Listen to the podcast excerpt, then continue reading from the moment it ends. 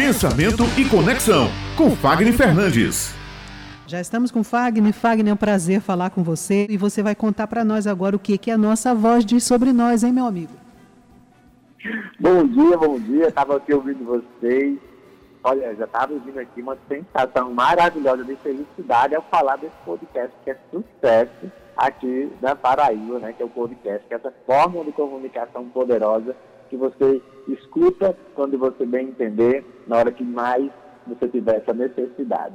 Bom, mas vamos entender qual é, a nossa relação com a nossa voz.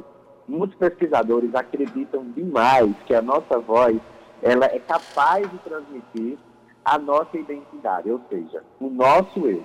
E dessa forma, do jeito que psicólogos trabalham, por exemplo, a nossa capacidade mental e emocional, nós, fonoaudiólogos, conseguimos trabalhar a sua voz para que ela possa também melhorar e, dessa forma, ir em busca de um caminho, de uma direção que promova mudanças e mudanças profundas que possam mexer aí nas suas características pessoais, sejam elas problemáticas, não sejam elas já características que estejam alinhadas para o sucesso.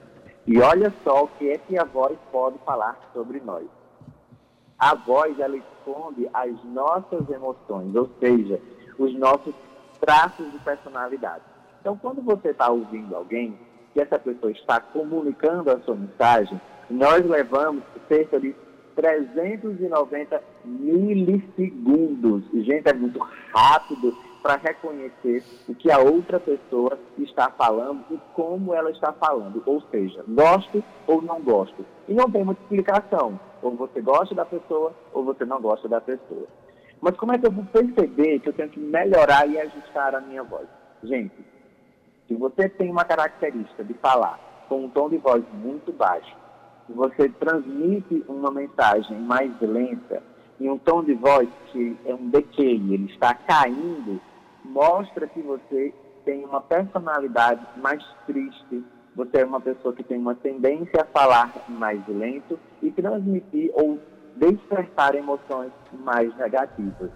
Da mesma forma, nós temos as situações em que as pessoas falam em uma rampa de crescimento, ou seja, tem uma tendência a falar mais rápido. Então, são pessoas que transmitem mais energias, são pessoas mais entusiastas, pessoas mais enérgicas e pessoas mais seguras. Geralmente, essas pessoas elas conseguem transmitir mais segurança. No entanto, nós temos aquelas vozes muito agudas, que mostram que são pessoas muito inseguras, que são pessoas que buscam mais dependência, são pessoas que não têm tanta energia, são pessoas mais carentes de algo. Então, nós precisamos manter um equilíbrio, ou seja, uma fluidez verbal né, durante a nossa fala, se você quiser transmitir segurança e acessibilidade para as pessoas. É claro que há também aquelas pessoas que têm um tom de voz mais neonarcisistas, aquelas pessoas que são muito, muito arrogantes.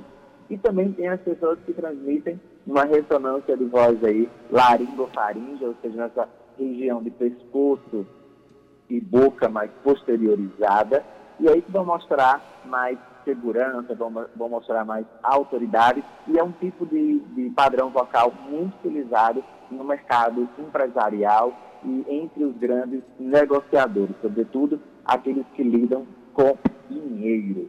Então, galera, a depender aí do seu movimento, da sua profissão, se você é uma pessoa que já está produzindo aí um podcast, um conteúdo que aproxima você das outras pessoas, perceba que tipo de voz eu tenho, qual sensação eu provoco nas pessoas quando elas me escutam. Né? E essa sensação, ela está relacionada de verdade à mensagem que eu quero transmitir? Fazendo essas perguntas, busque pessoas para ouvir você. Pessoas que você possa aí confiar, tá, gente? Não vale pessoas de casa ou amigos que vão só tirar sarro de você. São pessoas que realmente vão te ajudar nesse, nesse crescimento e nessa percepção auditiva de quem você é, sobre o que você fala e sobre que mensagem você mantém para as pessoas.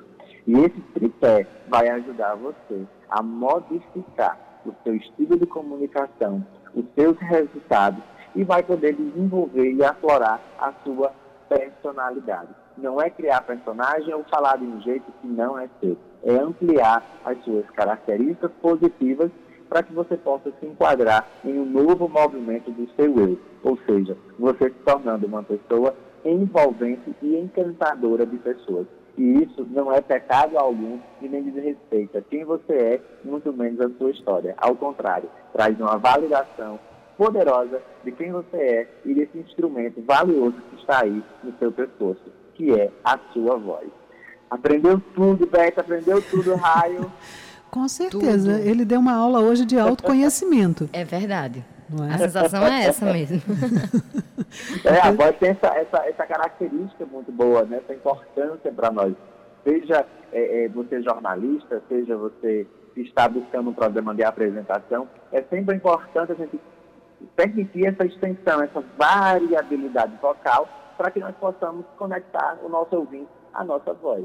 E olha, Fagner, um, um desafio para quem, aqui assim como a gente apresenta um jornal, né, numa bancada que as pessoas não estão nos vendo, é só a nossa voz, toda a nossa emoção é transmitida através da voz. Eu já passei por uma situação aqui na bancada do Jornal Estadual em que o choro engasgou, né? A gente se emocionou aqui com uma notícia e segurar isso, não querer passar isso para os ouvintes, é, acaba sendo um desafio, né? Segurar tanto a euforia quanto a emoção, para que, claro, o ouvinte percebe que a gente está, de certo modo, emocionado, não está no nosso estágio normal, é. mas para conseguir continuar, né? Exato, exato. Inclusive para não mostrar que você é uma pessoa fragilizada e não tem condições de segurar a pancada quando ela chega. Exatamente. Então, por isso que muitas vezes o padrão jornalístico a gente não faz tanta variabilidade, porque para não despertar ali no âncora emoções das quais ele precisa conter para não tornar aquela notícia com um desvio da atenção e do seu real potencial. Claro que nós somos humanos, claro que nós manifestamos ali uma situação, seja ela de indigestão ou seja ela de euforia porque está funcionando. Mas isso tudo é um conjunto, né? um contexto, mas a voz ela permite aí esse movimento cara a cara com o seu ouvinte. Muito obrigada, viu, Fagner? Inclusive, no próximo bloco, a gente vai falar de um assunto que despertou bastante emoção e comoção aqui em todo o país, que foi o falecimento do menino Henri Borel, né? E aí é um dos temas em que a gente realmente precisa engolir no seco toda a emoção e continuar. Muito obrigada por todas as dicas, pela presença mais uma vez aqui no Jornal Estadual e até a próxima semana. Muito obrigado, um abraço grande, se Deus quiser.